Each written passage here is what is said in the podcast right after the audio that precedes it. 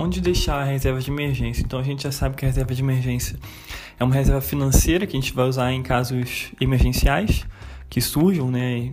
E a gente nunca está esperando uma emergência, então a gente tem que ter aquele dinheiro separado nessa reserva. E a gente já sabe que, que a gente precisa da liquidez e a rentabilidade é algo secundário. Agora, onde deixar essa reserva de emergência? Eu tenho algumas opções para passar. Você não precisa colocar tudo só no em um investimento A, né?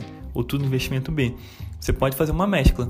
É aí que eu dou como opção o Tesouro Selic, que é o tesouro, o título que a gente tem, o investimento que a gente tem mais seguro no mercado, porque na teoria ele é garantido pelo governo.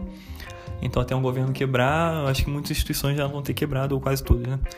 E a gente tem também os CDBs com liquidez diária. Eu dou como opção também a própria poupança, apesar dela não render bem, ela é sim uma opção. Só que o que, o que vai diferenciar esses investimentos é justamente a liquidez. Então, por exemplo, uma poupança, no final de semana você consegue fazer esse resgate para sua conta corrente e consegue utilizar. Um CDB você só consegue fazer o resgate em dia útil. E o Tesouro Selic, o resgate vai ser só no dia útil seguinte ao que você solicitou. D mais um. Então essa é a única diferenciação aí que a gente tem que fazer. Então, na minha opinião, como que eu faria uma reserva de emergência? Como eu faço também? Eu utilizo uma mescla desses investimentos. Na verdade, a poupança eu não utilizo, mas ela é sim viável, é uma opção. Eu, por escolha, não utilizo a poupança. Mas ela é uma opção sim.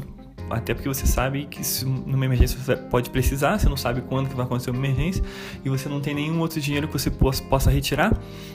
Então a poupança é sim uma opção para reserva de emergência.